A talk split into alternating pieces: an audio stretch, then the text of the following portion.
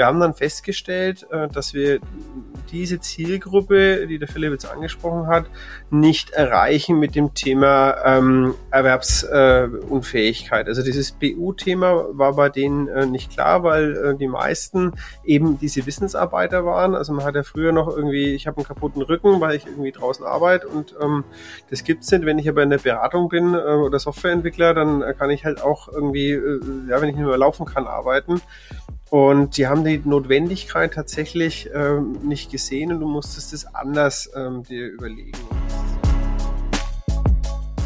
Natürlich ist die Zielgruppe Gen Z, ähm, die, die ist quasi in der Wiege ähm, als Baby schon mit Smartphone aufgewachsen und, ja. und kennt das. Und die hatten einen ganz anderen Informationsstand. Also die Produkte sind ja auch gläsern und man kann sich ganz anders informieren, als es früher der Fall war. Und an der Stelle ähm, ist vielleicht das Produkt gar nicht mehr das Entscheidende, weil der Markt da sowieso sehr gläsern ist. Äh, viel wichtiger ist dann der Zugang zu dieser Kundengruppe. Also wo tummeln sich genau diese interessanten Kunden mit 20, 25, 30 Jahren? Wie schaffen wir es genau die Sprache dieser Kunden auch zu sprechen?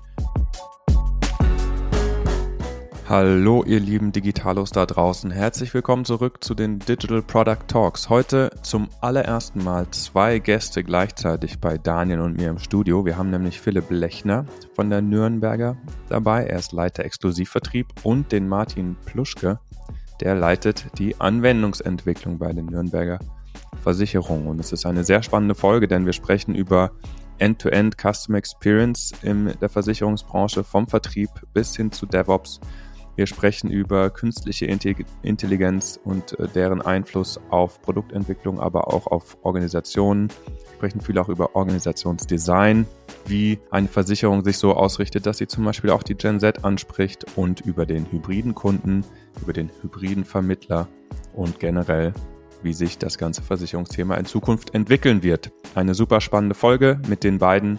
Wir wünschen euch viel Spaß. Los geht's!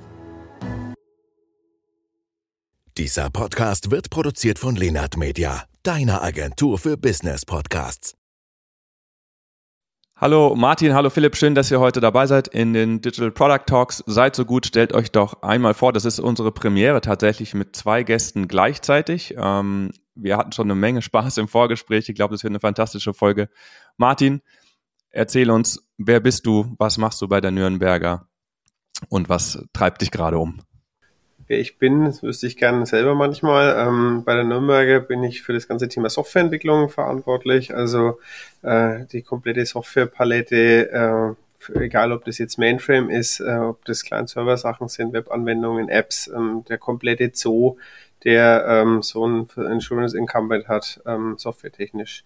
Dafür bin ich zuständig. Danke dir. Philipp, unser zweiter Gast. Du machst was komplett anderes als der Martin, aber ihr ergänzt euch perfekt, wie wir das schon äh, gemerkt haben. Was machst du bei den Nürnberger?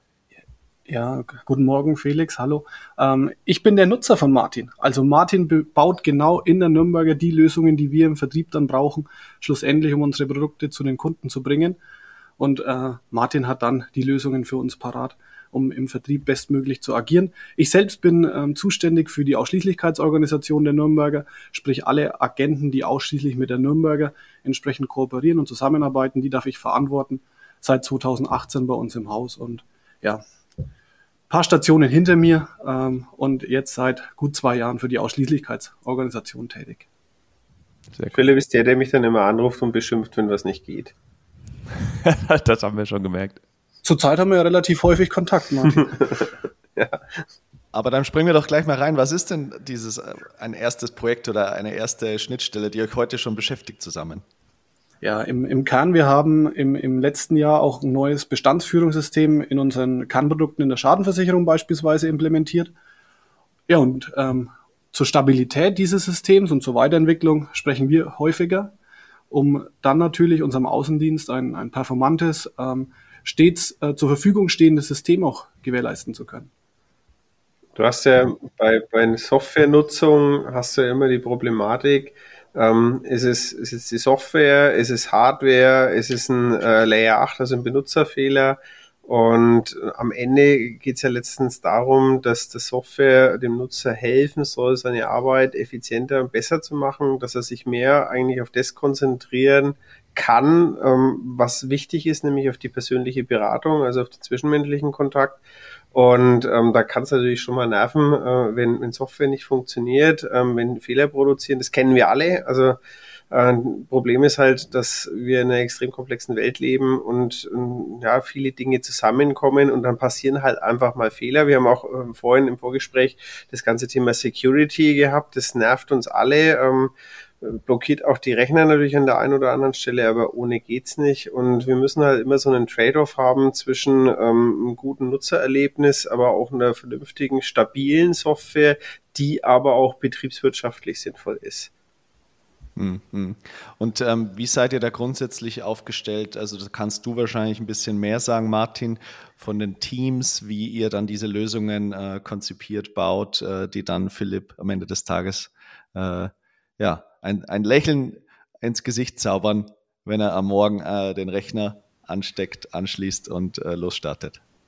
Ja, manchmal ist es ein schmerzverzerrtes Gesicht. Aber also wie sind wir aufgestellt? Äh, wir haben in der Nürnberger eine klassische Plan-Build-Run-Organisation. Ähm, also erstmal grundsätzlich haben wir ähm, eine Betriebsinfrastruktur, die halt dafür sicherstellt, dass hier ein Netzwerk funktioniert, ähm, dass die Server laufen. Dann haben wir eine, Architektur auch. Wir haben ein Test- und Release-Management und wir haben auch einen Service. Das ist vor allem das, was die Kollegen halt nutzen. Wenn irgendwas nicht geht, rufen sie halt im Service dann an. Und dann haben wir halt zentral Anwendungsentwicklung, äh, die bei uns aufgeteilt ist in äh, die verschiedenen Sparten. Also wir haben halt, ähm, das ist ein Allspartenversicherer, Leben, Kranken, Schaden. Und da haben wir jeweils eine Anwendungsentwicklung, die ähm, Spezial-Know-how für die Bestandsführungssysteme äh, macht und da haben wir auch, muss dir vorstellen, wir haben so ein System of Engagement, das ist die Beratungstechnologie, das ist das, was der Philipp jetzt hauptsächlich nutzt, ähm, das ist bei der äh, Bettina bei uns ähm, organisiert. Dann haben wir ähm, die äh, Kollegen im Prozessmanagement, also wo, ja, wie soll ich sagen, so eine Art Babelfisch für, für alle Prozesse in der Nürnberger, die halt ein, ein, Routing auch machen und die die Verarbeitung sicherstellen, das Prozessmanagement optimieren, das ist bei uns bei der Silke. Und dann haben wir noch die, die ganzen Produktsparten, die sind jetzt beim Thomas äh, zentriert integriert. Da versuchen wir schon intern so ein bisschen so eine Wertstromorganisation zu haben, dass wir das ganzheitlich ähm, sehen können und dass wir vor allem auch ja, ein bisschen mehr Redundanzen ähm, schaffen und auch unser Know-how breiter verteilen. Ähm, und dann haben wir noch äh, die äh, Kollegen von IVCon, die äh, ja, Abrechnungssachen machen, aber auch das ganze Vertriebscontrolling unterstützen. Und da hast du halt das Problem, wir haben halt so einen Zoo von, von A wie Augmented Reality, was jetzt auch beim Philipp ähm, erste Piloten laufen, bis hin zu ZOS-Anwendungen, also Mainframe-Anwendungen, die gar nicht mal so schlecht sind, muss man auch sagen. Ähm, und das musst du halt orchestrieren. Aber in der Regel hat der Außendienst erstmal mit der Beratungstechnologie Kontakt. Das ist so der im, im Verkauf das Wichtigste und dann in der Abarbeitung haben wir dann halt diese ganzen Bestandsführungssysteme mit all dem, was so ein Versicherer äh, mit sich bringt, mit Beratungsbogen, äh, mit äh, den ganzen rechtlichen Dokumenten, die dann einfach auch sauber ausgeliefert werden müssen. Also das ist jetzt nicht irgendwie so eine Convenient ähm, sondern das ist ein hart reguliertes Geschäft. Und ähm, da musst du halt auch IT-technisch so sauber aufgestellt sein, dass das alles ähm, ja, nachvollziehbar ist, mit rechten Dingen zugeht und vor allem äh, saubere, konsistente Daten ausliefert. Wie, also ist für mich alles nachvollziehbar, wie groß, wie groß sind die Teams, äh, die Einzelnen oder das Gesamtteam? Und, ähm, und vielleicht kannst du noch ein bisschen mehr preisgeben, wie ihr auch tatsächlich ähm, ja dann ähm, von Nutzeranforderungen, äh, sei es extern, sei es jetzt aber auch intern vom Philipp, wenn der Philipp jetzt ein Problem hat, also wie das quasi dann äh, einfließt wieder in eure Entwicklung, ähm, Genau, und wie er das dann tatsächlich orchestriert, so wie du es gesagt hast, zu, äh, irgendwie mit neuen Themen sich auseinanderzusetzen, gleichzeitig irgendwie zu schauen, naja, was ist jetzt wirklich wichtig äh, für ein Update, das irgendwie nächste Woche raus soll und was sind Themen, die wir vielleicht in zwei Monaten rausbringen sollen und jetzt kommt irgendwie AI dazu. Also wie, genau, Teamgröße, Prozess, vielleicht ein paar mehr Insights. Also erstmal so, so Hard Facts, ähm, IT der Nürnberger sind so roughly äh, in Summe 550 Menschen, ähm, irgendwie in drei Bereiche aufgeteilt. Ähm, das ganze Thema Planung und Steuerung, ähm, dann haben wir den Betrieb und dann haben wir die Anwendungsentwicklung. Bei mir in der Anwendungsentwicklung haben wir so, ähm, ich glaube, 385 äh, Menschen ähm, aktuell, äh, die die Entwicklung machen ähm, aufgeteilt in die verschiedenen Bereiche. Ich glaube, in dem Bereich System of Engagement müssten so 180 sein, äh, die jetzt für, für Verkaufssoftware zuständig sind. Dann hast du in dem ganzen Prozessmanagement auch nochmal so irgendwie so um die 80, äh, 90 Leute rum. Ähm, den ganze, das ganze Thema Controlling äh, sind dann und, und, Zahlungsverkehr sind so 70 Menschen und der Rest äh, fällt dann auf die Produktsparten. Das sind jetzt gerade so, ich glaube, 120 ähm, in Summe und dann gibt's noch ein bisschen so ein paar Restanten, Sonderaufgaben und, und allem anderen Bereich. Also das ist mal der, das, das Rahmenkonstrukt. Ähm, wie gehen wir äh, mit, mit Anforderungen um? Äh, wir haben ein, ein, Anforderungsmanagement, wir haben auch ein betriebliches Anforderungsmanagement, wo es im Idealfall reingekippt wird. Ähm, in der Praxis haben wir dann schon immer noch so dieses Hey Joe-Prinzip, ähm, dass dann der ein oder andere sagt, ja, also wenn der Button jetzt grün ist, dann hätten wir äh, garantiert deutlich mehr äh, verkaufen. Und das ist was, wo ich gerade versuche, ein bisschen einzudämmen, dass wir halt sehr konsequent über Anforderungsmanagement und auch über Jira, also No Ticket, No Service, ähm, das Ganze spielen. Ähm, da, da gibt immer so ein bisschen auch Konflikt natürlich, weil man ist aus der Vergangenheit schon gewohnt, dass Dinge äh, schnell umgesetzt werden. Die Nürnberger ist, ein, ist sehr stark vertriebsorientiert, also das kennen und können wir, das ist Teil unserer DNA. Ähm, da sind wir auch, ähm, glaube ich, am Markt sehr, sehr gut. Und ähm, das lebt natürlich auch von einer starken Individualisierung der einzelnen Bedürfnisse, also so Stichwort ähm, spezielle Deckungskonzepte, die aber wieder zu Lasten ähm, der Rentabilität gehen, wo wir sagen, naja, wenn wir jedem jetzt irgendwie ein eigenes Deckungskonzept geben, wird es schwierig in der, äh, in der Pflege. Und da haben wir auch so ein bisschen ein Katz-und-Maus-Spiel, wie viel Flexibilität geben wir den Leuten, ähm, wie viel ähm, Raum machen wir auf ähm, und äh, wo setzen wir halt auf Standards. Also Dunkelverarbeitung ist ein Thema, aber da kannst du vielleicht was dazu sagen. Ja, dunkle Verarbeitung ist, ist wirklich ein wichtiges Thema gerade bei uns. Ist natürlich auch die Anforderung der Kunden, ähm, dass wir beginnend vom Antrag die Dinge ähm, zur Generaldirektion zu uns dann entsprechend äh, elektronisch versenden, dann automatisch direkt die Polisierung durchführen, ähm, im Best Case auch den Versicherungsschein automatisch dem Kunden zustellen ähm, ausgelöst natürlich die Berücksichtigung in der Vermittlerbewertung und, und, und dann nachfolgend natürlich auch die Provision. All das sind Themen, die uns ähm, tangieren an der Stelle. Ähm, natürlich sind wir da auch ein Stück weit im Konflikt, so wie es Martin gerade gesagt hat. Ähm, Individualisierung oder Modularisierung, ähm, einfach die Lösungen für den passenden Schutz auf der einen Seite. Auf der anderen Seite eine gewisse Standardisierung, ähm, die dann aber auch wichtig ist, um überhaupt betriebswirtschaftlich ein gutes Ergebnis zu erzielen. Es gibt vertrieblich da einen ganz guten Spruch, wer viel dunkel mag, sitzt irgendwann im Dunklen. Und dementsprechend haben wir in der Vergangenheit es in der Nürnberger auch so gemacht, dass wir natürlich uns stark an Vertriebsbedürfnissen auch orientiert haben. Und das ist auch ein Erfolg in den letzten Jahren der Nürnberger, wenngleich wir jetzt den Spagat definitiv schaffen müssen, auch betriebswirtschaftlich hier gut zu arbeiten und ähm, ja, die Themen standardisiert abzuarbeiten. Mhm, mhm. Ich kenne das auch von vielen, also wir als Agentur haben ja unterschiedlichste Kunden und gehabt und, und haben die immer noch. Und ich ähm, habe da schon im Zuge der Digitalisierung und der Projekte, in denen wir gearbeitet haben, immer wieder teils auch dieses Spannungsfeld zwischen ähm, Vertrieb und digitalen Produkten mitbekommen oder, oder Beratung und, und digitalen Produkten, die gebaut werden, die, wo sich ja, dann teilweise vielleicht Leute gedacht hätten, boah, jetzt werden wir irgendwie rausdigitalisiert, wir, äh, irgendwie mein Job ist in Gefahr. Gibt es dieses Spannungsfeld auch bei euch? Äh, du sprichst jetzt oder, oder, oder versuchst in die Kerbe KI mit reinzulenken. Ähm, ich habe da relativ, äh, relativ klare Meinung zu dem Thema. Du musst ja mal angucken, ähm, diesen demografischen Döner, den wir schon länger mit uns rumschleppen, ähm, der, der Strukturwandel, also der Wandel, der uns bevorsteht, das ist auch ein Strukturwandel am Arbeitsmarkt. Also ich weiß heute schon, sowohl ich jetzt in der Anwendungsentwicklung in meinem Job, aber auch als Gesellschaft, dass wir halt in 2030 ähm, werden wir die ganzen Babyboomer ähm, vom Markt weg haben und zwar saldiert werden, die am Arbeitsmarkt fehlen.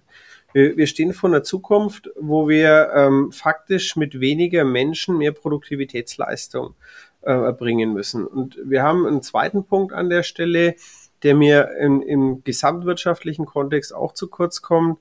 Ähm, wir wir machen immer mehr oder wir gehen immer mehr in so eine Wissensgenerierungsgesellschaft mit rein. Also diese, diese industrielle Produktivitätslogik, die greift zu kurz. Der Deal Zeit gegen Geld, der, der ist obsolet eigentlich in, in Zukunft. Und Ähm, unser Problem ist, also gerade auch in Deutschland, ähm, haben in einem Angestelltenverhältnis schuldeten Mitarbeiter irgendwie 7,6 oder 8 Stunden mittlere Art und Güte.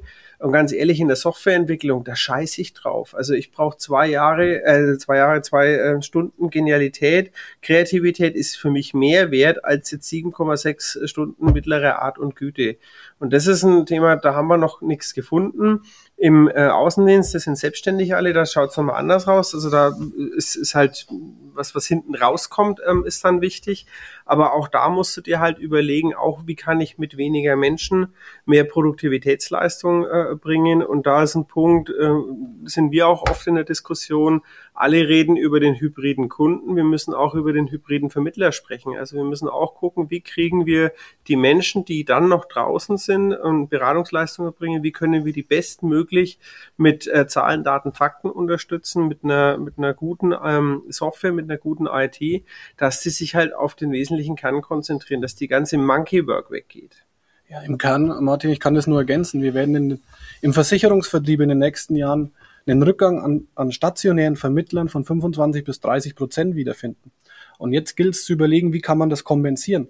Und im Wesentlichen wird das ähm, kompensiert werden können im Zusammenspiel mit der, mit, der, ähm, mit der Technik, natürlich mit zentralen Aktionen, die wir hier ähm, aus Nürnberg dann mit den Vermittlern im stationären Vertrieb gemeinsam gestalten.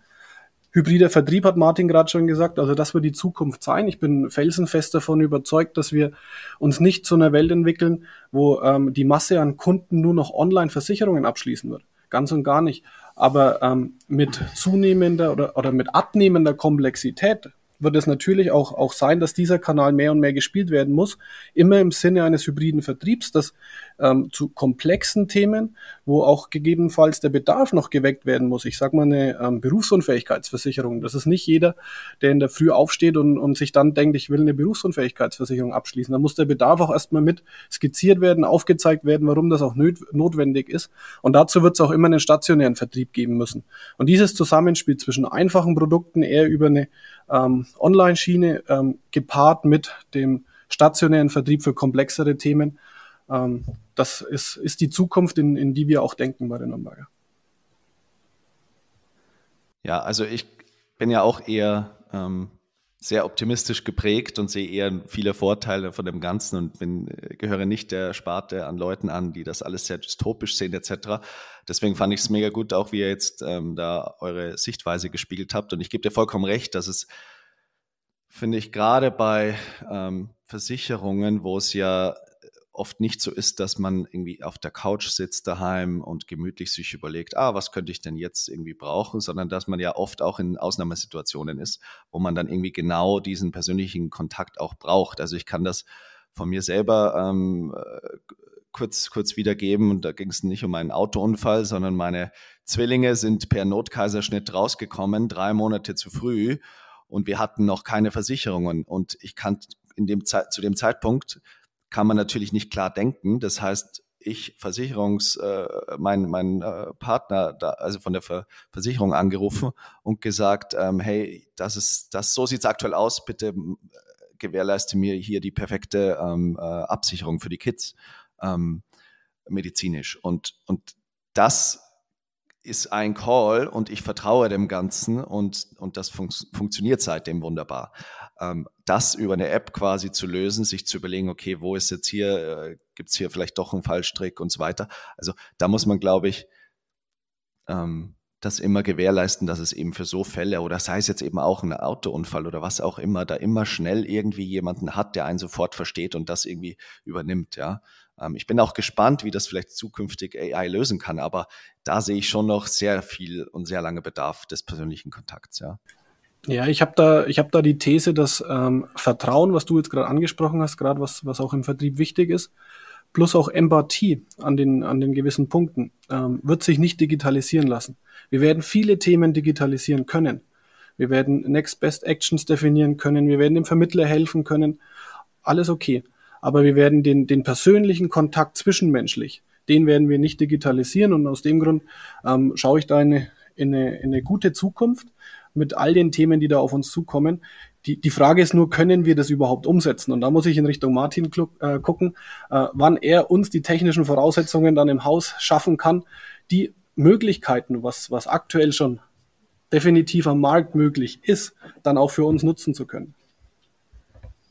Ich, ich gebe dir mal ein Beispiel, Daniel, das auch in, in deine Richtung reingeht. Du hast ja dieses Thema Vertrauen angesprochen. Du hast jemanden angerufen in der Notsituation. Äh, dieses Level of Confidence, ähm, das finde ich schon auch wichtig. Und gerade in so einer Remote-Zeit, äh, glaube ich, wird dieses Thema persönlicher Kontakt ähm, der Mensch, der wird wieder in den, in den Vordergrund äh, treten. Also ich glaube, dass wir jetzt auch stark in so eine humanisierte Digitalisierung reingehen müssen. Ähm, ganz einfach, weil Monkey Work kann uns KI abnehmen und wir können uns auf das äh, konzentrieren, was unsere Spezies ausmacht, auf diese Kreativität, auf dieses Thema anders denken.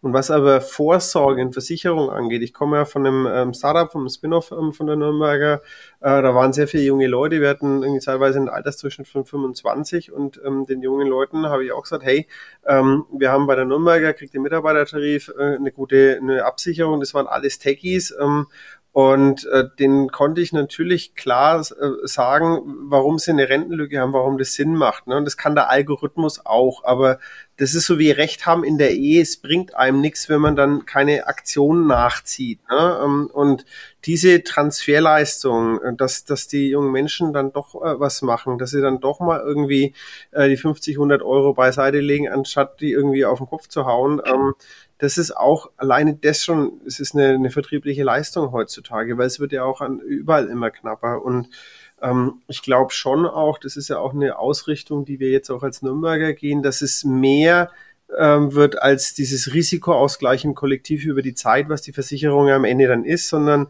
wir wollen ja weg von so einem passiven Risikomanager, der dann nur ähm, Geld auszahlt, hin zu so einem Solution Provider für den Kunden, zu einem Präventionsversicherer, um schon deutlich vorher anzusetzen.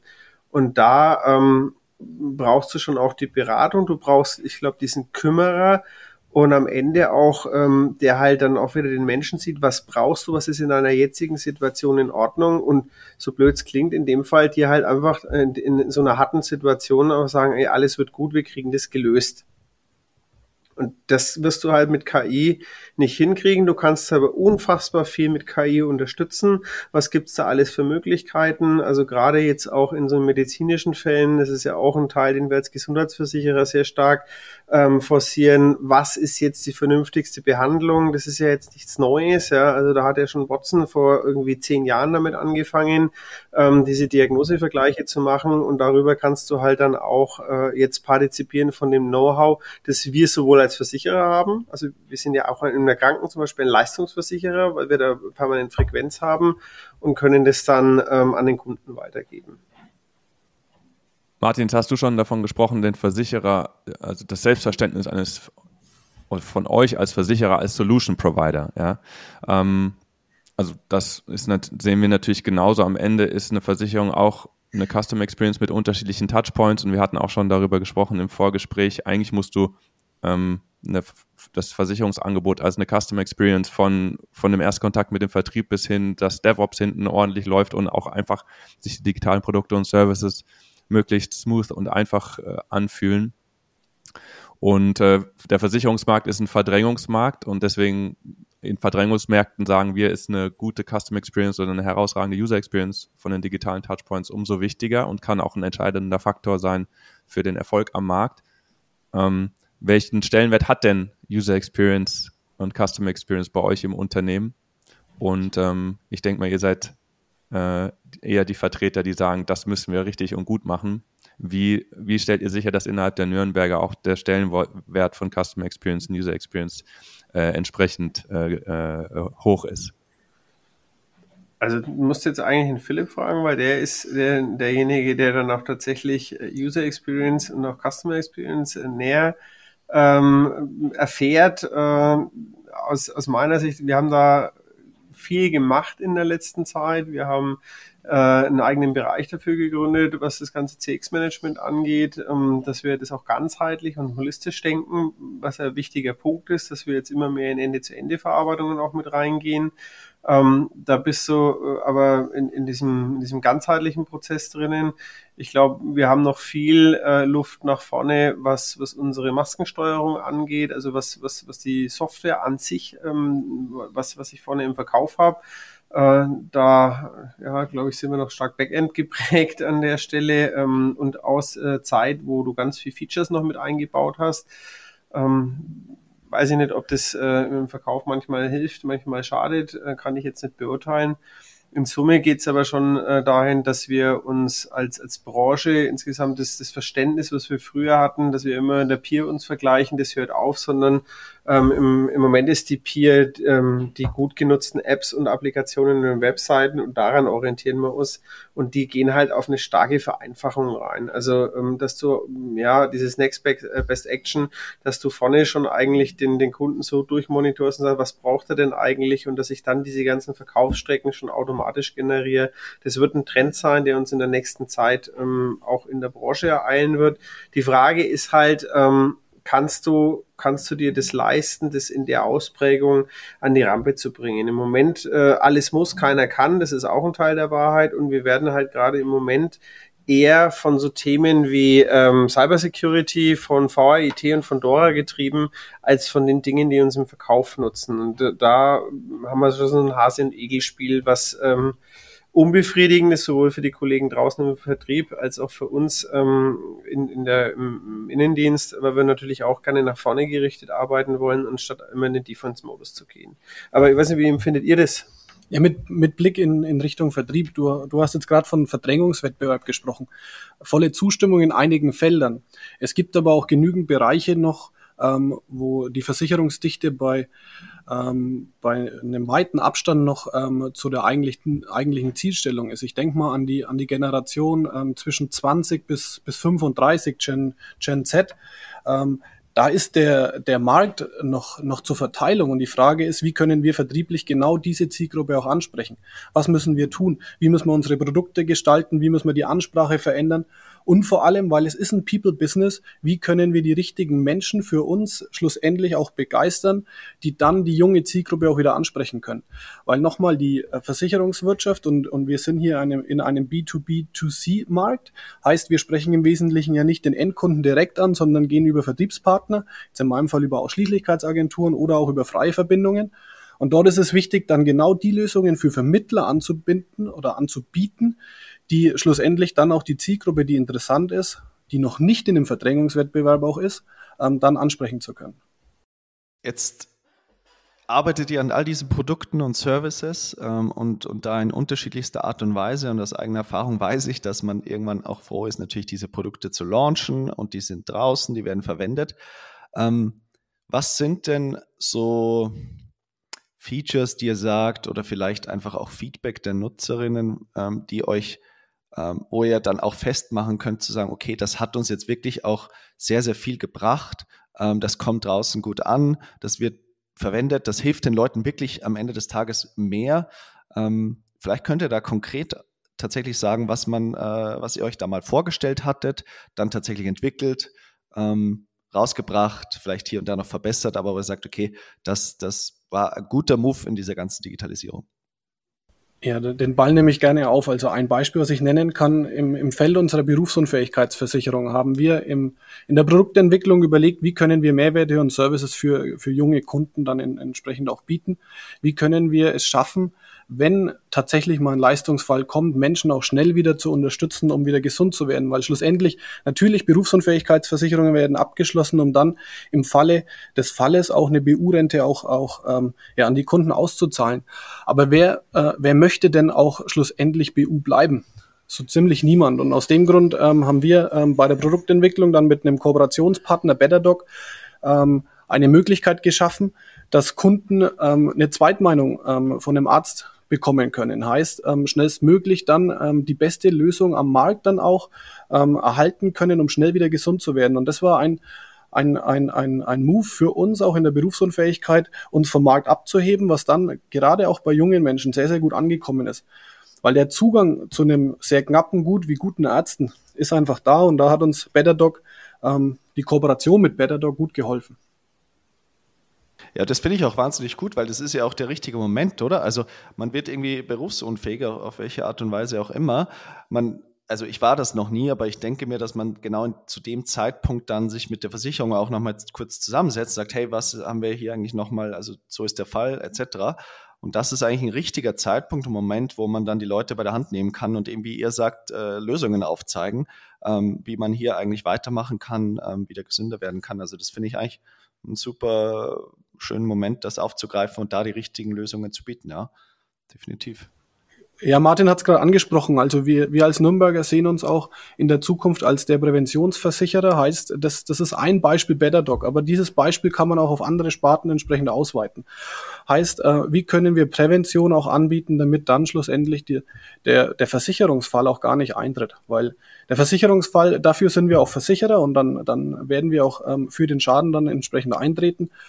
Aber viel schöner wäre es doch, wenn der überhaupt nicht eintritt, weil ähm, das ist dann das Ziel, dass, dass wir den Kunden noch besser stellen. Aber Felix, du hattest eine Frage.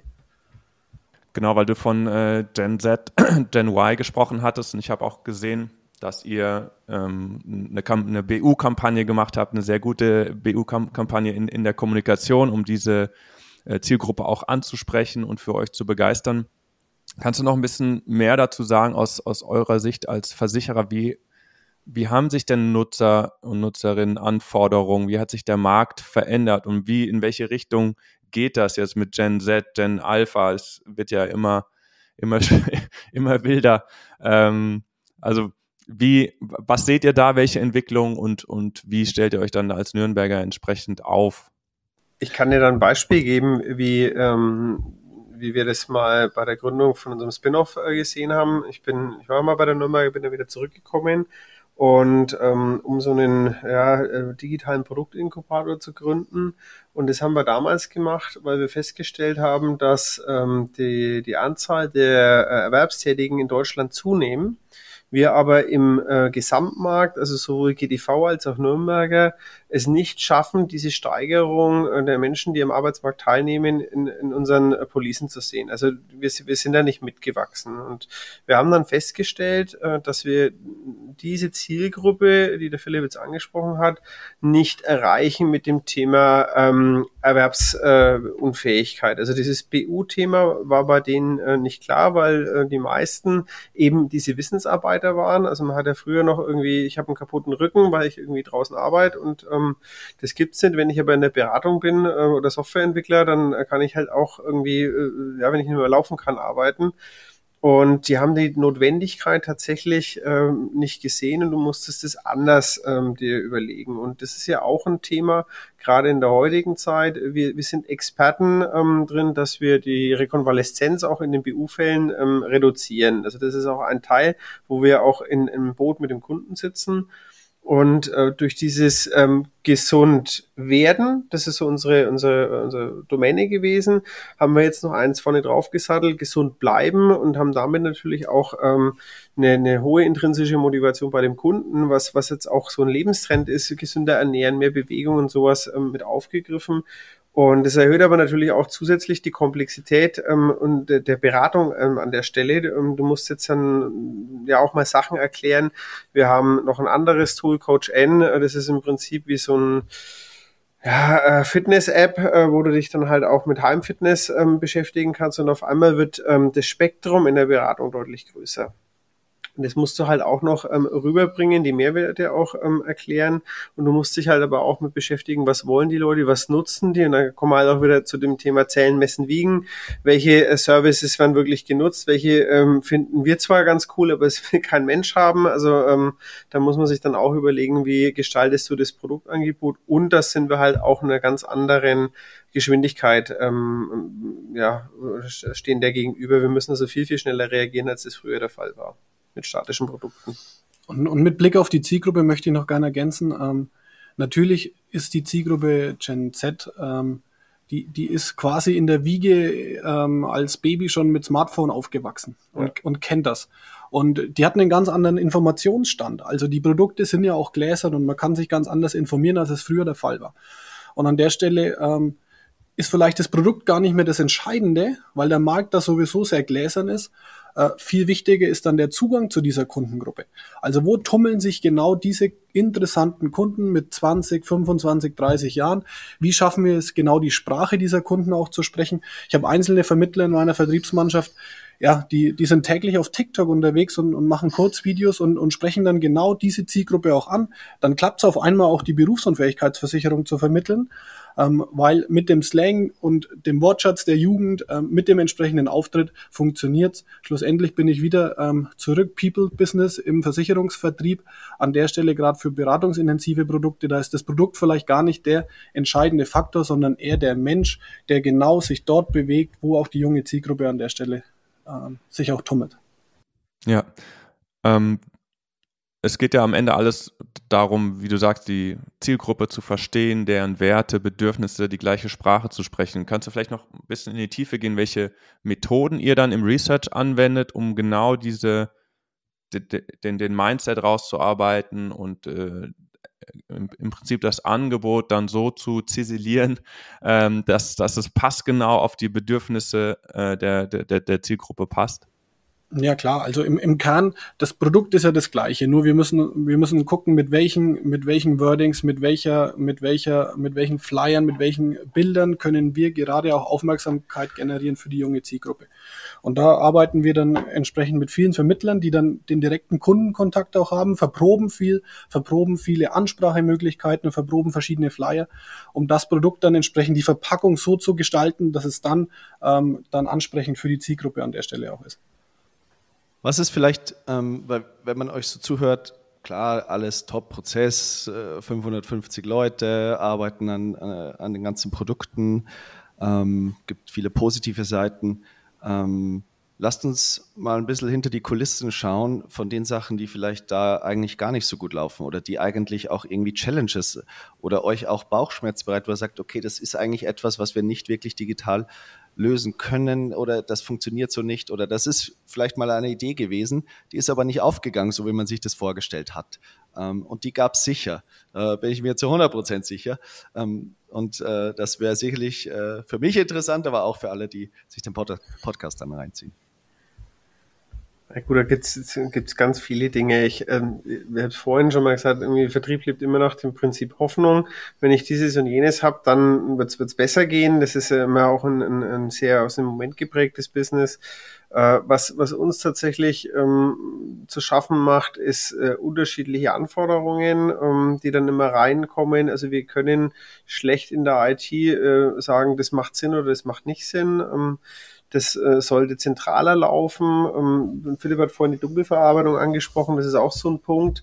Ähm, Wenn es nach mir geht, technisch gesehen, haben wir morgen ähm, 100% Dunkelverarbeitung. Ähm, das geht relativ easy.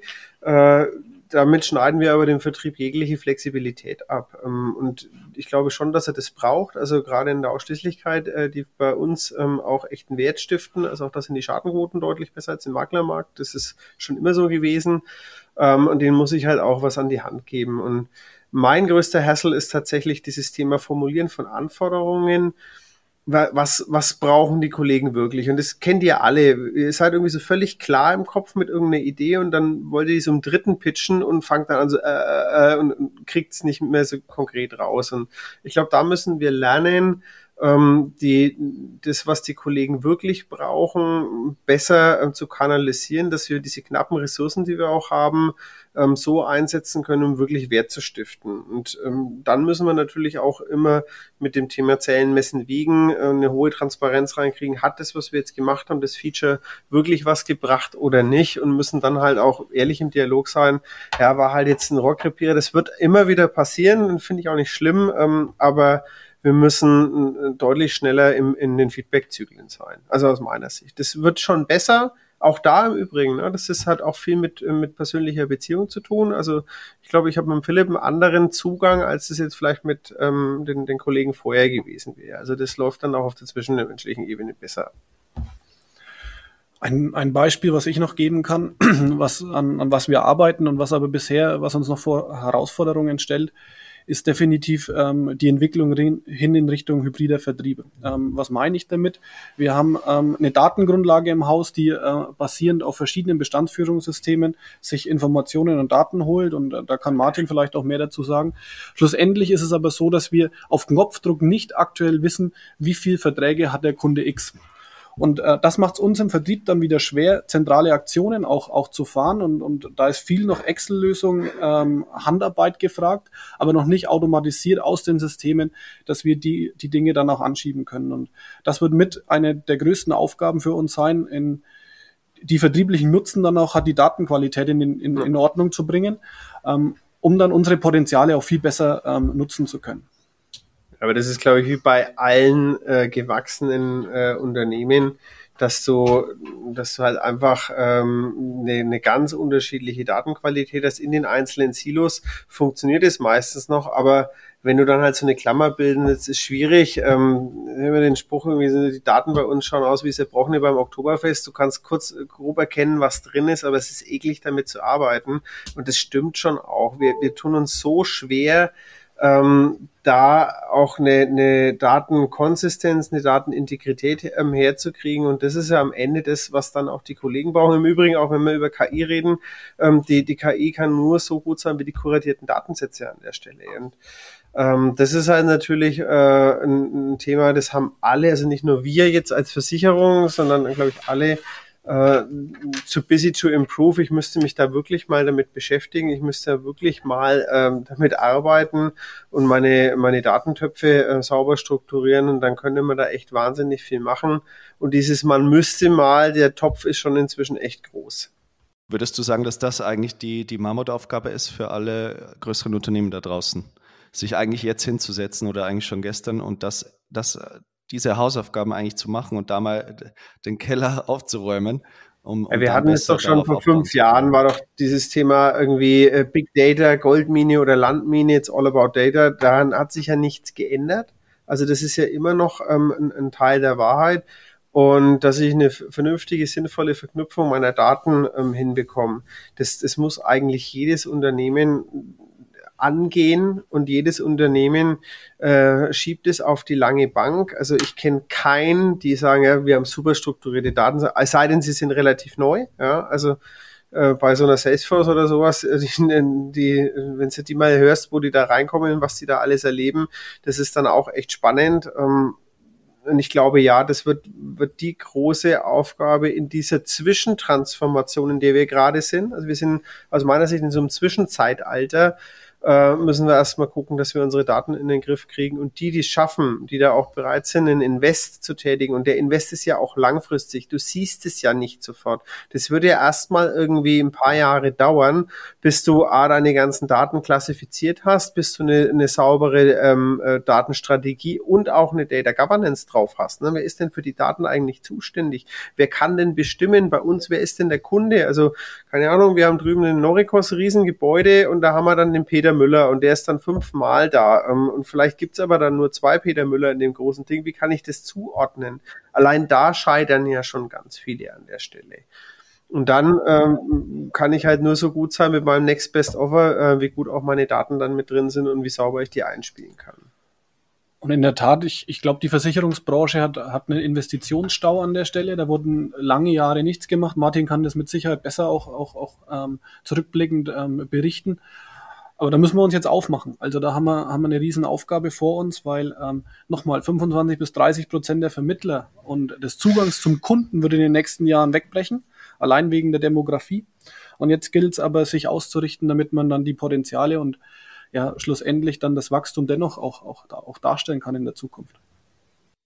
Jetzt verändert sich, wie du, wie du sagst, Philipp, die, äh, die, die Gesellschaft, die Struktur unserer Gesellschaft. Ähm, Datenqualität ist ja nur ein Teil der Transformation. Äh, die, die ganzen Veränderungen des, äh, unseres Umfeldes sind, sind weitere Teile.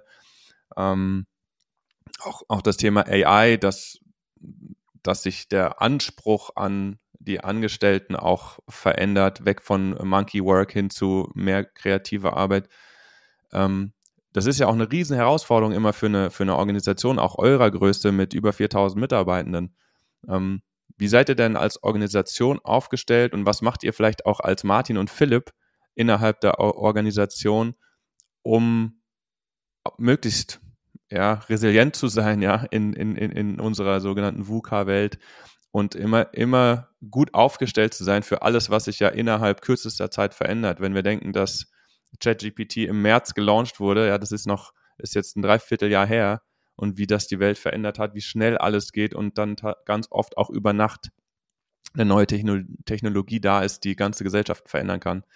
Ähm, wie stellt ihr euch da persönlich auf und wie, äh, wie ist die Nürnberger da aufgestellt, um fit für die Zukunft zu sein und auch dann. Ja.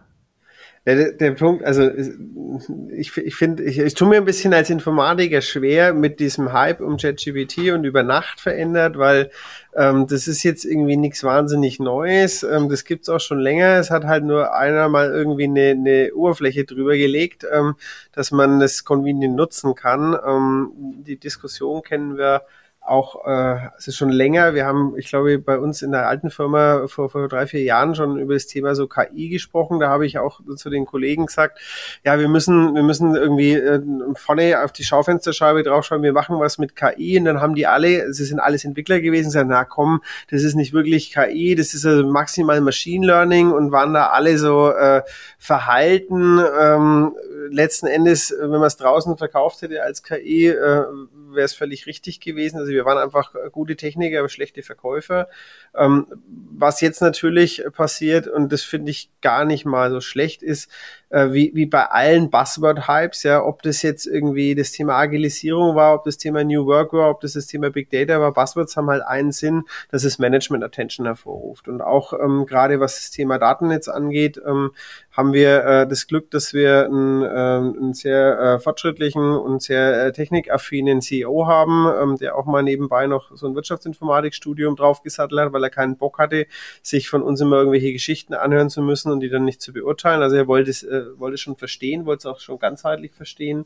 Und ähm, ich glaube, das Thema damit sich zu beschäftigen, ähm, ist schon wichtig, weil in dieser immer schneller werdenden äh, Welt der Veränderung, also auch der technischen Veränderung, muss ich ja in der Lage sein, meine Organisation zu befähigen, diese immer schneller werdenden Zyklen der Veränderung zu adaptieren und wie so Aschenputtel, was, was passt für mein Geschäftsmodell, was passt nicht für mein Geschäftsmodell.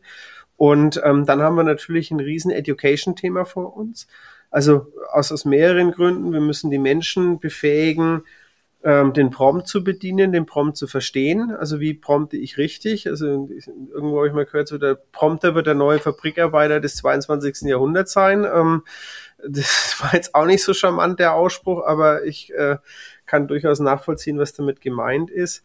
Und wir müssen halt uns genau überlegen, ähm, wo, wo wollen wir noch die Deutungshoheit über, über das Business haben. Und das ist so diese geistige Flexibilität, ähm, die wir behalten müssen, diese Lust am Lernen. Ähm, das wird bei uns jetzt gerade auch gepusht, also in, in vielerlei Bereichen.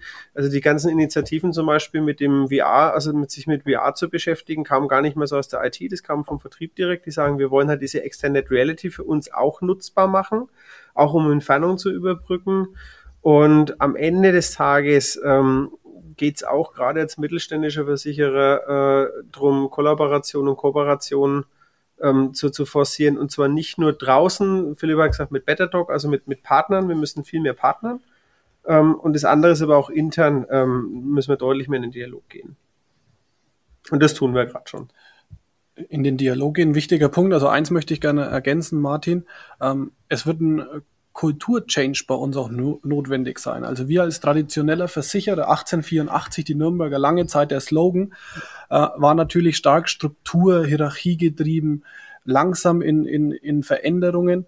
Und ähm, da die Belegschaft und die Mitarbeiter jetzt mitzunehmen in die, in die ja sehr schnell werdende Welt, ähm, wo für Monat für Monat sich Veränderungen ergeben können, das wird auch wichtig sein ja, ähm, an den Kulturveränderungen mit zu begleiten, die, die Menschen dort nicht alleine zu lassen, das Mindset zu verändern, eher in Richtung Vertrauen, Mut zur Veränderung auch, sich trauen, ähm, Dinge auch anzupacken, Entscheidungen zu treffen. Also wir waren, denke ich, nicht die schnellsten bisher in unserer Organisation, Entscheidungen ähm, auch mit, mit Nachdruck dann zu treffen und diese konsequent zu verfolgen. Und, und das wird wichtig sein in der neuen Welt die, die wirklich viel, viel schnelllebiger als äh, in den vergangenen Jahren eben auch ist.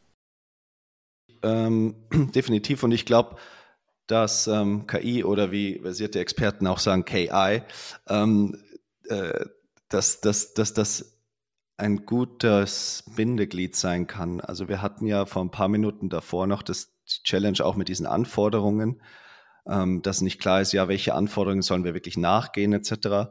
Beschäftige mich selbst gerade äh, wahnsinnig viel damit, äh, eigene GPTs zu bauen, wo man im Prinzip äh, ja Dokumente hinterlegt, wo man wirklich auch sagt, okay, ähm, verhalte dich so oder so. Ähm, und die jeweiligen Prompts, die man einspeist, äh, beziehen sich dann auch hauptsächlich auf die Dokumente oder Policies, die man hinterlegt. Und ich glaube, dass da eben jetzt genau viel Kreativität gefordert ist, zu sagen, Beispiel jetzt wieder mit dem Anforderungsmanagement, wenn man das mal so weit treibt, dass man sagt, derjenige, der die Anforderungen äh, hat ähm, und, und das vielleicht auch nur sehr salopp äußert, zu sagen, ich will den Button äh, grün haben, äh, kann das gerne auch so äh, sagen oder irgendwo prompten und im Prinzip übernimmt die KI und äh, überlegt und, und, und ähm, ja, spiegelt das dann mit den tatsächlichen Anforderungen, den Zielen, die man vielleicht mit einem Produkt verfolgt, ähm, irgendwelchen Nutzerfeedbacks, die eingespeist werden ähm, andere Nutzerfeedbacks und gibt dann wieder den Leuten, die in der Verantwortung sind, diese Anforderungen aufzunehmen und die Produktentwicklung einzuspeisen, dann eigentlich genau diesen Report wieder zu sagen, hey, hier ist wieder ein Schwung, 100 Anforderungen, äh, eine davon relativ irrelevant, ob der Button jetzt grün ist oder blau, aber hier, ähm, das sollten wir, solltet ihr fokussieren. Ich glaube, dass KI da wirklich ein wahnsinnig guter ähm, Mediator, Vermittler und gleichzeitig aber auch dann, äh, ja, Ergebnisaufbereiter sein kann, um dann äh, ja, die Teams wieder zu befähigen, die dann ausführen müssen äh, und Entscheidungen treffen müssen. Und da muss, müssen sich eben diese Unternehmen jetzt damit beschäftigen, okay, wie kann man tatsächlich, wie du sagst, Martin, es, es gab es alles schon, äh, jetzt ist eine Oberfläche da. Und ich glaube, da kann halt sicherlich jeder für sich dann entscheiden, wie kann ich das eigentlich nutzen, um das Unternehmen am Ende des Tages effizienter, effektiver zu machen, ohne dass jetzt jeder ein absoluter KI-Experte werden muss. Ja, aber das ist ja auch eine Chance für uns jetzt gesamtgesellschaftlich, diese Demokratisierung des Wissens, dieser Zugang ähm, dazu wird, wird, natürlich viel Neues auch entstehen lassen, wird auch unsere Branche sicherlich in, in Richtung Beratung, ähm, gibt jetzt schon äh, die ersten, die das versuchen, so einen BU-Prozess oder so einen Krankenprozess äh, darüber ähm, zu steuern und über den Prompt ähm, ja was was abzuliefern, wo sagen wir, ich, ich kann eine vernünftige Online-Beratung machen, gar keine Frage, aber das wird aber dem Thema von vorhin, dieses äh, letzten Endes dann machen. Dieser persönliche Kontakt wird dann auch schwierig werden. Und in, in Summe, da wird ganz viel passieren, ja, jenseits meines Vorstellungshorizonts äh, im Moment noch. Ich äh, bin, bin gespannt, was da passiert. Wichtig ist halt Technik verstehen, Technik ganzheitlich verstehen, um dann auf Basis von diesem ganzheitlichen Verständnis in der Lage zu sein, eine rationale Entscheidung zu treffen. Und am Ende, da ändert sich jetzt in der Unternehmenssteuerung nichts. Unser unser, unser Job ist einfach im, im Management einen vernünftigen Ressourceneinsatz äh, zu machen von, von den Menschen, die wir haben, von dem Wissen, das diese Menschen haben und dann bin ich jetzt wieder bei meinem Arbeitsvertrag. Also ich brauche die Kreativität von den Leuten. Ich muss ein Umfeld äh, den Leuten bieten, dass diese Kreativität auch befeuert. Ich brauche aber auch einen persönlichen Kontakt im Übrigen. Also da bin ich noch oldschool. Das muss nicht ständig sein. Aber ich habe halt ein anderes Level of Confidence, wenn ich dich halt ab und zu sehe und ab und zu mit dir in Person gesprochen habe, als wenn es rein remote ist. Nur für die Arbeit, für die stille Arbeit funktioniert remote wunderbar. Aber ich glaube, ähm, der persönliche Kontakt wird sowohl in, in der Softwareentwicklung als auch im Vertrieb ähm, immer noch ein, ein, wichtiger Nukleus bleiben. Ja, 100 Prozent. Ähm, das geht auch nochmal in die Richtung, das, das wollte ich noch einmal ansprechen. Es geht ja auch immer um die Frage, äh, also unser Podcast dreht sich ja auch um die Frage, wie schaffen wir diese Digitalisierung, ja, vor allem auch im deutschsprachigen, äh, deutschsprachigen Raum. Das ist natürlich, wie Philipp gesagt hat, ein Kulturthema, das ist auch ein Prozessthema. Ähm, ich fand aber nochmal, äh, Martin, du hattest es angesprochen, euer Code Camp N als Spin-off der Nürnberger, wo ihr ja dann auch, wie wenn ich es richtig verstanden habe, Angestellte von der Kernorganisation in dieses Spin-off rübergebracht habt. Du hast schon gesagt, Altersdurchschnitt Mitte 20.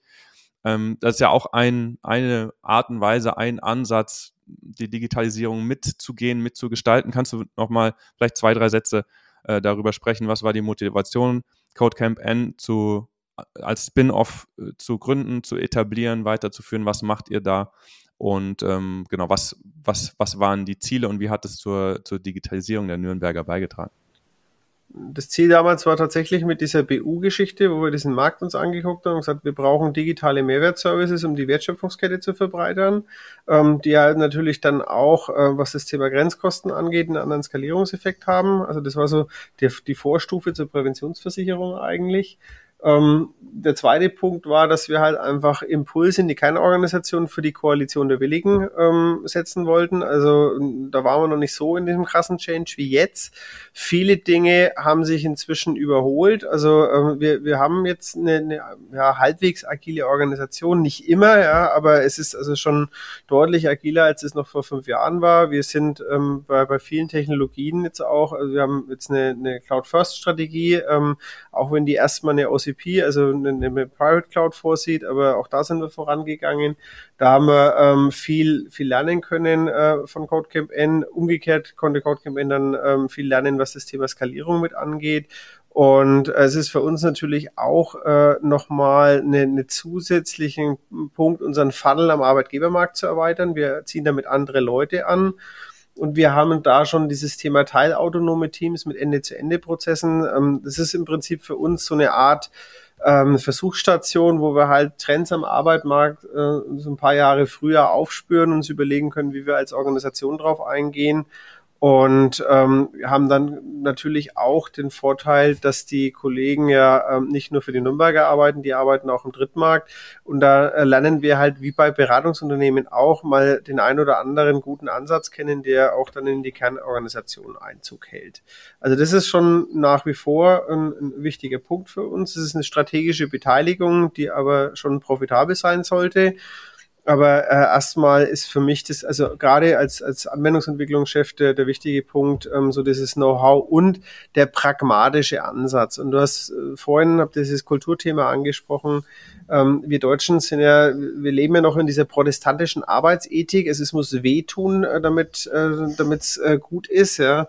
Und ähm, so diese Freude am Arbeiten, dieses explorative äh, Thema, gerade äh, was die Nutzung von AI angeht, muss ich explorativ arbeiten und auch äh, unsere Ablauforganisationen. Also das ist nicht nur eine Versicherung, nicht nur bei der Nürnberger, sondern generell, wenn wir mit weniger Menschen mehr Produktivitätsleistung erbringen sollen, müssen wir Dinge anders machen. Und ich kann euch nicht sagen, so frei nach Lichtenberg, äh, wenn es anders wird, ob es besser wird, aber ich weiß jetzt schon, damit es besser wird in Deutschland, auch im Rahmen der Digitalisierung muss es anders werden. Und da gucke ich auch ein bisschen nach Brüssel, ähm, nicht, nicht jetzt nach Berlin, sondern nach Brüssel, wo halt viele Gesetze kommen. Gerade unsere Branche, VIT, DORA, ich weiß vor lauter Regulatorik gar nicht mehr, was wir tun sollen. Äh, wir knechten die Kollegen im Vertrieb äh, wegen dem ganzen Kram. Und äh, wenn man sich dann die Mitbewerber anguckt, ähm, auch was Datenschutz und alles angeht, wir sind da schon in, gerade in Deutschland, in Europa päpstlicher als der Papst. Und äh, man muss auch mal klar sagen, die ganze Welt ist, wird globaler und wir denken aber immer noch so echt lokal in unserem Europa, in unserem Deutschland. Das passt für mich gerade nicht so äh, zusammen. Da habe ich echt Schmerzen, das ist aber irgendwie was, was weit über die Grenzen der Nürnberger, weit über die Grenzen von Nürnberg, Bayern, Deutschland hinausgeht. Da können wir jetzt noch Stunden drüber reden. Da müssen wir eine extra Folge zu machen. habt ihr denn bei der, bei der Codecamp N, habt ihr da nochmal einen anderen Ansatz in Bezug auf Organisationsdesign, Kultur, ja. Prozesse, ja. Methoden? Ja. Äh, oh, ja? ja, komplett anders. Also das ist sehr, sehr wenig Hierarchien. Wir haben in der Nürnberger noch eine, eine starke Command-and-Obedience-Struktur nach wie vor. Ähm, das ist, also das kriegst du auch aus den Leuten nicht so schnell raus, ähm, wo, wo halt jahrelang das geherrscht hat. Da versuchen wir gerade alles. Aber ähm, das ist bei, bei CodeCamp ähm, komplett anders äh, gewesen, auch weil halt äh, da die frühkindliche Prägung anders war. Also das war halt ein Blue Ocean Ansatz und da haben wir halt den Leuten gesagt, ihr müsst uns sagen, was wir zu tun haben und nicht umgekehrt. Also das ist schon mal ein anderer Ansatz. Es geht auch nicht immer gut, also es hat auch seine Grenzen. Ich bin, ähm, ich bin da äh, tatsächlich äh, mit so einem Holocracy-Ansatz gestartet und bin inzwischen erwachsen geworden, habe äh, festgestellt, gerade im Unternehmenskontext brauchst du halt mal einen, der sagt, da ist vorne, das ist auch ein Teil der Wahrheit. Ähm, aber wie immer im Leben, ähm, das, die Dosis macht das Gift und äh, das gilt halt auch äh, für solche teilautonomen Teams. Ich glaube, man muss gerade in der komplexeren Welt, gerade in der Softwareentwicklung, ich habe keinen Schimmer, was da jetzt momentan State of the Art ist. Ich habe ich hab gar nicht mehr den Anspruch, den Versuch anzunehmen. Ich muss halt nur gucken, äh, dass die Menschen ihre Arbeit machen können. Und ich glaube, Führung ist ja auch so ein, so ein Thema, was wir komplett neu denken müssen. Und ihr kennt doch alle dieses Curling-Ding, ne? wo du so ein, so ein Teil am Eis schiebst. Und ich glaube, die neuen, die Führungskräfte sind die, die mit dem Schrubber vorne den Weg frei machen, ja, damit das Ding sauber gleiten kann. Und so, also das ist mein Bild, was ich äh, von, von jetzt den neuen Führungsthema habe. Und äh, auch da, äh, Leadership ist ja gerade so der heilige Gral, was ich irgendwie ein bisschen unfair dem Management gegenüber finde, weil das ist auch ein Learning. Nur mit Leadership fährst du auch ähm, mit Hurra gegen die Wand. Du brauchst auch Leute, die äh, vernünftiges Management hinten machen. Und ähm, ich brauche so eine gewisse Ambidextrie, ähm, auch was das Mindset angeht. Auf der einen Seite eine hohe Eigenverantwortlichkeit, auf der anderen Seite muss dann irgendwann einer auch das alles einsammeln und sagen, so, das machen wir jetzt dann, da ist vorn. Und das ist, ist schon so eine schon eine Gegenveranstaltung zu dem, was wir hier hatten. Wobei ich schon sagen muss, Philipp, das hat sich massiv geändert. Also in den letzten fünf Jahren ist hier eine extreme Kulturarbeit gemacht worden, auch, äh, muss man sagen, vom Vorstand, ähm, auch äh, von, von älteren Vorständen, die noch stark in dem hierarchischen System drin waren, die sich jetzt anfassbar machen, die auch diesen, diesen Change wirklich massiv mit pushen. Und äh, ja, das hätte ich, also ich hätte nicht gedacht, dass das die Nürnberger so schnell ähm, so gut hinkriegt. Aber wir sind da noch auf wir haben noch einen weiten Weg vor uns. Was ich immer, also ich unterstreiche das definitiv alles. Ähm, und Leadership äh, auf der einen Seite, gleichzeitig Leute zu haben, die sich befähigt fühlen, die auch Bock auf Eigenverantwortung haben, eigene Dinge voranzutreiben. Am Ende des Tages ja auch dann auch selbst Entscheidungen zu treffen, äh, die gut ausgehen können, die aber auch äh, Konsequenzen und nicht so gute Konsequenzen haben können. Und ich glaube, um da noch äh, was hinzuzufügen, ist natürlich dann wichtig, auch die richtige Fehlerkultur zu haben, oder? Also ich kenne das äh, auch bei uns äh, selbst äh, hier und da in Situationen, wo ich sage, wo ich immer wieder gefragt werde, soll man Weg A oder B machen und ich mir eigentlich denke, entscheide dich. Ich vertraue dir, entscheide dich für A oder B. Es wird schon die richtige Entscheidung sein und wenn nicht, easy. Aber du merkst, ähm, selbst jetzt bei uns, und wir sind eine wahnsinnig äh, moderne, junge Agentur, ähm, hast du aber immer noch Leute, die sich bei gewissen Schritten dann unsicher sind, ja, wenn sie vielleicht auch noch nicht so erfahren sind im Berufsfeld ähm, oder teilweise dann auch einfach die Entscheidung vielleicht zu hoch ist. Also ähm, da braucht es dann eben auch irgendwie dieses Verständnis für die Leute. Es ist völlig okay, wenn man mal einen Fehler macht. Der sollte dann halt bestenfalls nicht mehr vorkommen, aber ja, überhaupt mal quasi eine Entscheidung zu treffen und, und da spielen viele Ängste, unterbewusste Themen auch mit rein. Ähm, ja, wo es dann, glaube ich, auch darum geht, als Unternehmen da ähm, ja, die, die, die Leitplanken zu setzen, ein, das Sicherheitsnetz transparent zu machen für die Leute. Ähm, äh, genau, das wollte ich hier noch mal äh, hinzufügen. als Add-on. Genau, wir sind ja also Holokratie, da geht mir ja immer das Herz auf, wir sind ja auch holokratisch organisiert. Ähm, und wir halten auch weiterhin dran fest. Ich glaube, Holacracy muss jeder, es gibt ja dieses riesige Manifest und ich bin der Überzeugung, jeder muss sich das für sich selbst dann nochmal bauen. Also Holacracy versteht ja selber so auch ein bisschen als Betriebssystem.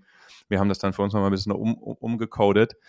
Ähm, wir sagen immer, dass oben die, die Führungsriege sagt, wohin wir wollen, gibt den, den Nordstern vor, die Mission, die Vision, den Purpose und warum wir das Ganze machen.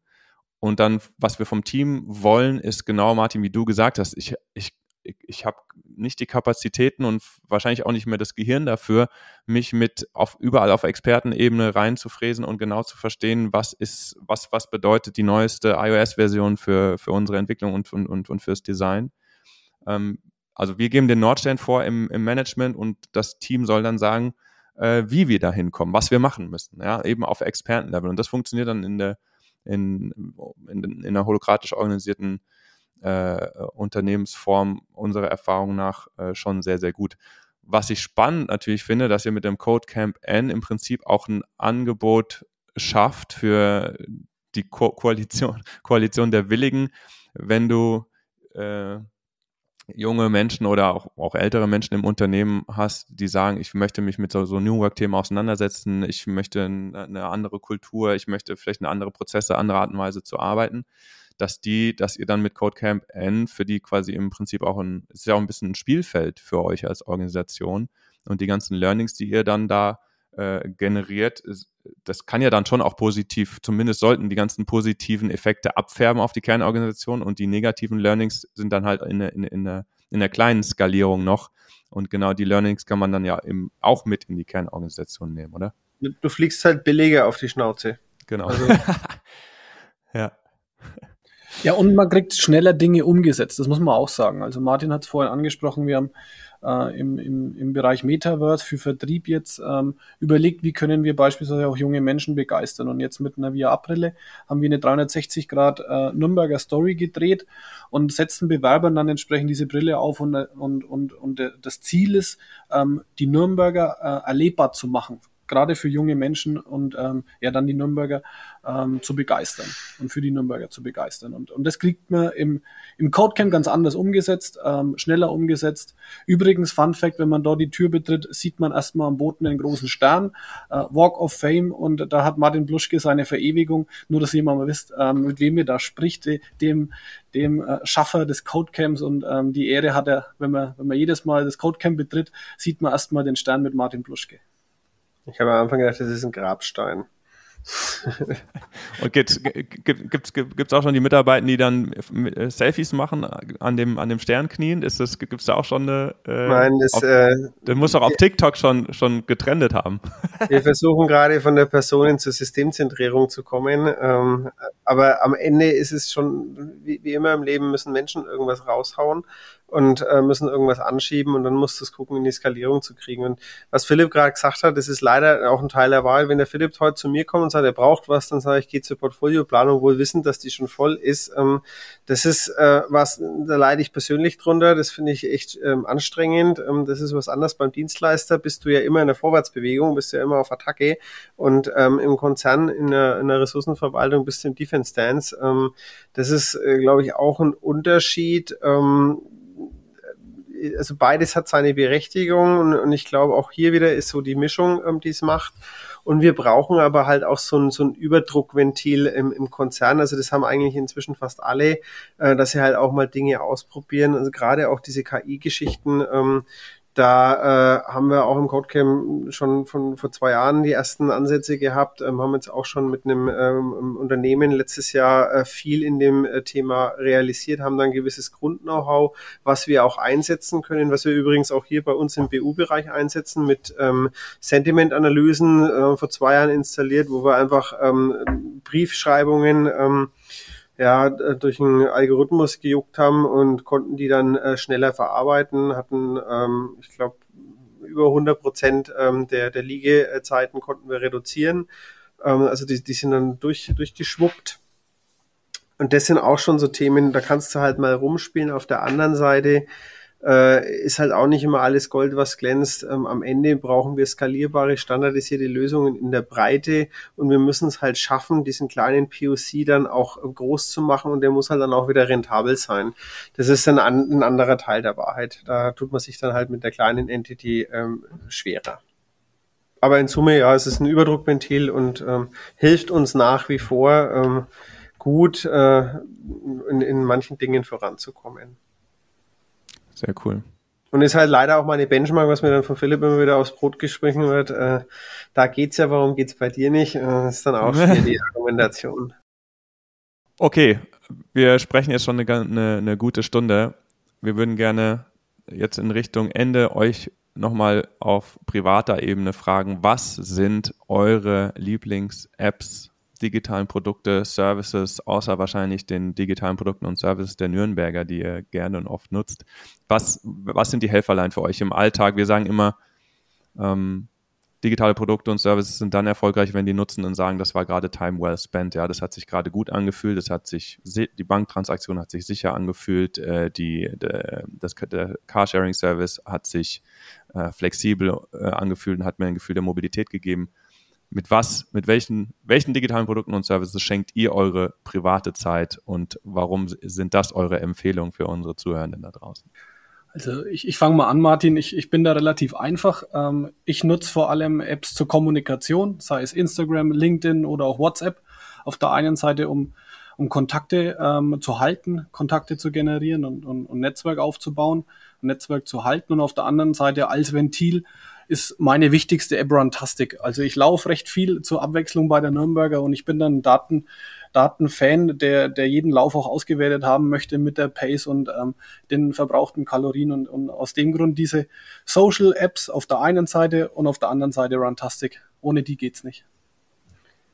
Ja, ich bin zu fett zum Laufen, ich bleib stehen und kämpf. Ähm, mein, äh, also ich nutze tatsächlich sehr häufig Agrarwetter und ähm, der Manfred Tropper äh, wird es mir nachsehen, ähm, Revierwelt und nicht Jagdgefährte. Ich bin Jäger, ähm, also und in Kombination Agrarwetter, woher kommt der Wind, welches Wetter haben wir? Äh, mit Revierwelt, wo ich dann ähm, meine, meine Reviergrenzen auch sehe, wo ich jetzt gerade bin, ähm, nutze ich tatsächlich äh, Heavy. Ansonsten ähm, im, im Banking-Bereich äh, für die Baufinanzierung. Ich bin großer Fan der Inkdiba-App. Also die haben echt mal eine gut, die haben eine geile Customer Experience äh, in allem, was sie dann machen, was das Thema Banking angeht. Ähm, Finde ich dann äh, wirklich gut. Und ansonsten, ja, tatsächlich äh, bin ich da recht langweilig in WhatsApp und so, ähm, ab und zu Facebook und die FAZ-App. Und das war's eigentlich schon und beim Zugfahren DB äh, Reise, aber ansonsten hat sich das tatsächlich, äh, ist das Relevant Set an, an äh, wirklich hochfrequenten Apps überschaubar. Keine, keine Playstation daheim. Äh, tatsächlich, ähm, Fun Fact am Rande, wie kamen wir bei Codecamp zu dem VR-Thema? Weil ich mir eine Oculus ähm, 2 gekauft habe, zusammen mit Games fürs Drückjagdtraining. Und äh, dann habe ich im Codecamp äh, jeder Einheit eine äh, zu Weihnachten vor zwei Jahren so eine Brille gegeben und gesagt, ähm, ich komme in einem Jahr wieder und dann habt ihr irgendeinen Use Case rausgemacht. Und so entstand äh, auch äh, ja so ein Nutzerszenario und haben die sich damit beschäftigt. Und da kann man über Gamification, äh, kannst du dann halt auch irgendwann Business Impact generieren. Aber da ist wieder das Thema Technik verstehen, Technologie ganzheitlich verstehen, um dann in der Lage zu sein, ähm, einen rationalen äh, Nutzen, einen Entschluss zu, zu treffen. Also äh, keine, ich bin kein Zocker, ich war aber früher mal Zocker. Ich habe sogar für äh, PC Action, PC Games war ich Redakteur und habe da ganz viel gemacht. Aber doch, doch, äh, gibt's noch ganz viel. Äh, leider, äh, was heißt leider, Gott sei Dank ist das alles noch in Heftform und nicht mehr digital abrufbar. Äh, bin da schon ein bisschen älter an der Stelle. Wie geil. Dann habe ich, dann ich die Hefte gekauft, die, wo du die Artikel geschrieben hast. Wahnsinn. Ja. Ähm, richtig geil. Ich wollte immer dieser, dieser Spieletester werden. Aber ja, ähm, das, das ist so lang witzig, äh, solange du dann ähm, mal, was hatte ich irgendwie ganz schlimm, Dart habe ich mal bekommen ähm, äh, auf die, wie die Wii rauskam. Und dann musste ich Dart mit der Wii, also und, und du, hast manchmal echt beschissene Spiele und musst dann irgendwie noch was schreiben, was halbwegs vernünftig ist. Also so toll, wie man sich das vorstellt, war es da nicht. Und die haben vor allem äh, immer nur nach äh, IG-Druck-Tarif gezahlt, also so überragend war das dann auch nicht. Und dann habe ich äh, früh beschlossen, dass das nur ein Hobby ist und keine dauerhafte Geschichte. Ähm, aber man muss tatsächlich sagen, dann würdest du sicherlich unterstreichen, äh, dass natürlich äh, die ganze Spielebranche, Games etc. sich ja auch schon sehr früh eben mit dem ganzen Thema UX, UI auseinandersetzen wollten. Klar. So, äh, mussten, ja, und das schon immer noch, würde ich sagen, großer Treiber ähm, und Inspiration für, für, sage ich mal, ganz normale oder ob man das überhaupt sagen kann, seriöse Produkte ähm, äh, ist, ja weil sich das auch immer ständig weiterentwickelt. Und da ja genau die Leute drinnen sitzen, die sich äh, ja mit dem nächsten heißen Thema beschäftigen, äh, neben nach VR oder was, was auch immer, ja. Klar. Aber das ist ja jetzt auch nichts Neues. Also wir hatten in, in der, im Zockerbereich hatten wir das ganze Thema Foren, Social Media schon, ich glaube vor 15, 20 Jahren, das war nichts Neues. Das ganze Thema Teamspeak, ähm, da haben wir auch damals mitentwickelt, äh, war auch nichts Neues. Also da hast du viele Dinge schon, schon gekannt. Ähm, inzwischen weiß ich, muss ich ehrlich sagen, weiß ich gar nicht mehr, wie das ist. Ja? Ähm, früher war immer alles besser, auch der Content war besser. Äh, aber natürlich technologisch ist es immer noch ein Treiber äh, und ist es vor allem halt äh, inzwischen, glaube ich, umsatzstärker als Hollywood. Ne? Also das ist jetzt aus der aus der Kellernische draußen und ähm, deutlich breiter geworden. Aber so kam ich übrigens zur IT. Ich wollte damals Age of Empires im Netzwerk spielen und äh, ich glaube, das war so 1990. da konnte man das nirgends nachgucken und dann mussten wir uns selber Netzwerk-Know-how aneignen. Äh, ja, und so kam es dann halt, dass man, dass man das Thema ganzheitlich verstehen musste. Ich glaube, da gibt es großes Potenzial für eine extra Nerd-Folge mit äh, Martin und Daniel. die, die, die Geschichte des Gamings und äh, angefangen mit PC-Games-Artikeln hin zu ähm, der Gaming-Industrie äh, größer werdend als Hollywood. Äh, letzte Frage an euch beide, ähm, unsere Zukunft betreffend. Wir sind ja digitallos, Teilzeit- oder Vollzeit-digitallos. Was wünscht ihr euch denn für unsere digitale Zukunft? Philipp, fang du mal an. Was ich mir da wünsche, also dass wir große Schritte nach vorne machen, ähm, die Dinge, die, die, die am Markt schon möglich sind, dann auch mehr und mehr für uns zum Nutzen bringen. Ähm, aber, und das, das ist ganz wichtig, das kommt jetzt von mir aus Vertrieb, ähm, dass wir den Menschen nicht vernachlässigen. Zwischenmenschlichkeit und, und diese Themen werden weiterhin sehr, sehr wichtig sein. Der Mensch wird vor Technik immer noch stehen und Empathie, wie gesagt, lässt sich nicht digitalisieren. Ähm, dementsprechend bei aller Euphorie für die Digitalisierung, den Mensch dürfen wir nicht vernachlässigen. Ja, und ich wünsche mir nichts Geringeres als eine Weltnormung für Trust and Security, damit da Waffengleichheit ähm, herrscht. Nichts weniger als das. Das muss Nichts ja, das. Muss, muss ja relativ einfach zu, zu bewerkstelligen sein. Martin, Philipp, tausend Dank für eure Zeit, für diese, für diese wunderbare, kurzweilige Folge. Hat uns viel Spaß gemacht. Dito ähm, können wir zurückgeben. Können wir zurückgeben. Danke euch. Danke, Danke euch. Ciao. Ciao. Ciao. Tschüss.